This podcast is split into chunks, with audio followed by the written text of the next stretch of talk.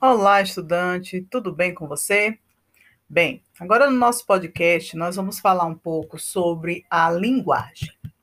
Essa linguagem, ela nos acompanha, né? A gente é a nossa razão, inclusive, de viver socialmente. E nós vamos nos debruçar agora, fazer algumas reflexões aqui, algumas considerações sobre ela. Então, primeiramente, como ser social, o homem necessita se comunicar, pois a comunicação é a base da vida em sociedade.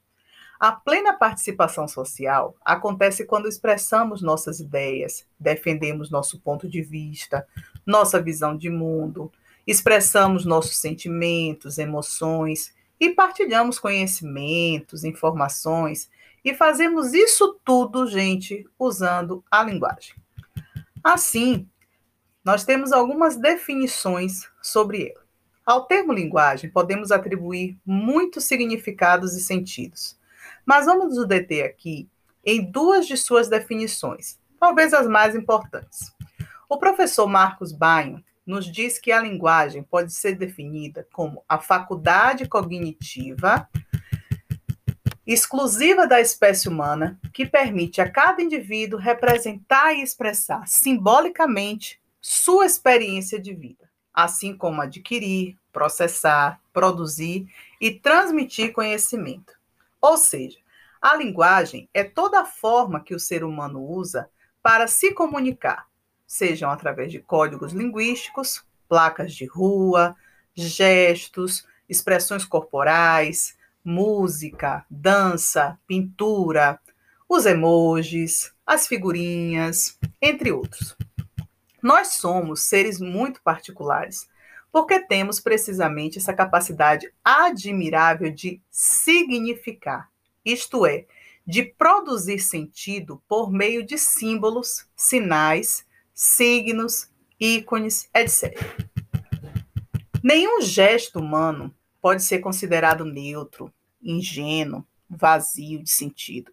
Olha a repercussão aí, por exemplo, das questões aí do racismo, por exemplo, né? Esse racismo estrutural, que às vezes você necessariamente não precisa falar nada, mas a forma de olhar, a forma como você necessariamente se né, desvia o caminho e faz uma série de gestos, elas têm um sentido. Muito pelo contrário, então. Os, a linguagem, né, o gesto, ele é carregado sempre de sentido, nos mais variados graus. E cabe justamente à nossa capacidade de linguagem interpretar o sentido implicado em cada manifestação dos outros membros da nossa espécie.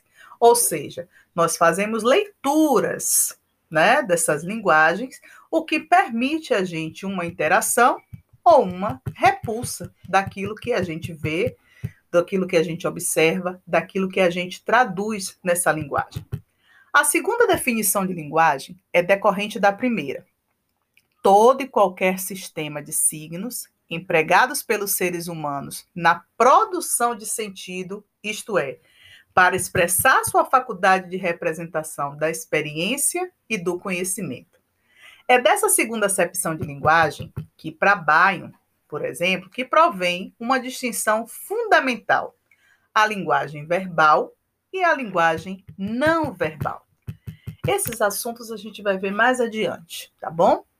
Mas existem também, e hoje nós estamos muito expostos a esse tipo de linguagem, o que a gente chama de linguagens artificiais. Isto é, sistemas de comunicação elaborados conscientemente, porque toda linguagem, né, ele é, ela é produzida conscientemente para permitir o desenvolvimento de domínios específicos de saber.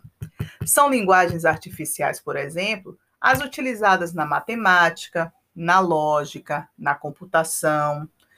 Você consegue pensar em outras linguagens que possam também ser classificadas como artificiais? Quero ver isso lá no nosso, nosso encontro. Espero que vocês façam também reflexões sobre esse tipo de linguagem. A linguagem também, gente, inclui a língua, que é um conjunto de palavras que detém significado para determinado grupo.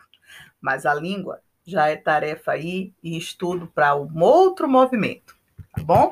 Então, gente, eu aguardo você vendo nossos materiais e usando, olhando principalmente nosso screencast, que vai falar um pouco mais sobre a questão da língua, e também vendo o nosso texto, que vai diferenciar, ajudar vocês a compreender melhor o que significa língua e linguagem e principalmente as suas diferenças.